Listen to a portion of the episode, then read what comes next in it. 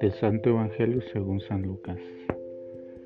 En aquel tiempo Jesús dijo a sus discípulos, he venido a traer fuego a la tierra y cuánto desearía que ya estuviera ardiendo. Tengo que recibir un bautismo y cómo me angustia mientras llega. ¿Piensan acaso que he venido a traer paz a la tierra? De ningún modo, no he venido a traer la paz, sino la división. De aquí en adelante de cinco que hay en una familia estarán divididos tres contra dos y dos contra tres. Estará dividido el padre contra el hijo, el hijo contra el padre, la madre contra la hija y la hija contra la madre, la suegra contra la nuera y la nuera contra la suegra. Palabra del Señor. El Señor no quiere cerillos mojados. En la lectura evangélica de hoy Jesús nos sorprende con su afirmación de he venido al mundo para prender fuego y de anhelar intensamente que ya esté ardiendo.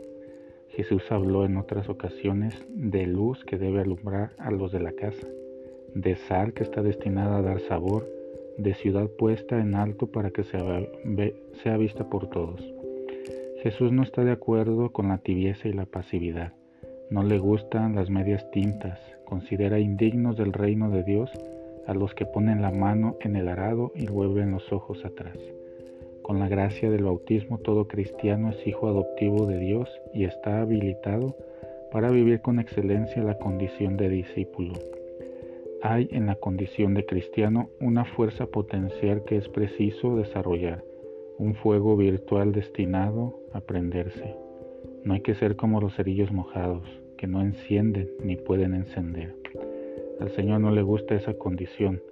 No dejemos, pues, que la humedad de la desidia, el abandono de las prácticas religiosas y del pecado, anidado en el propio interior, acabe por eliminar por completo ese fuego que nos fue entregado en el bautismo.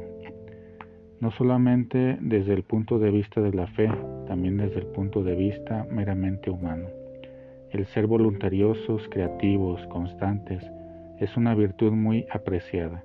Por el contrario, son desagradables y dignas de compasión las personas indolentes, que parecen carecer de espina dorsal y son incapaces de sacrificio, que no tienen ideales y no hacen nada, ni por el propio progreso, ni por el bien de los demás.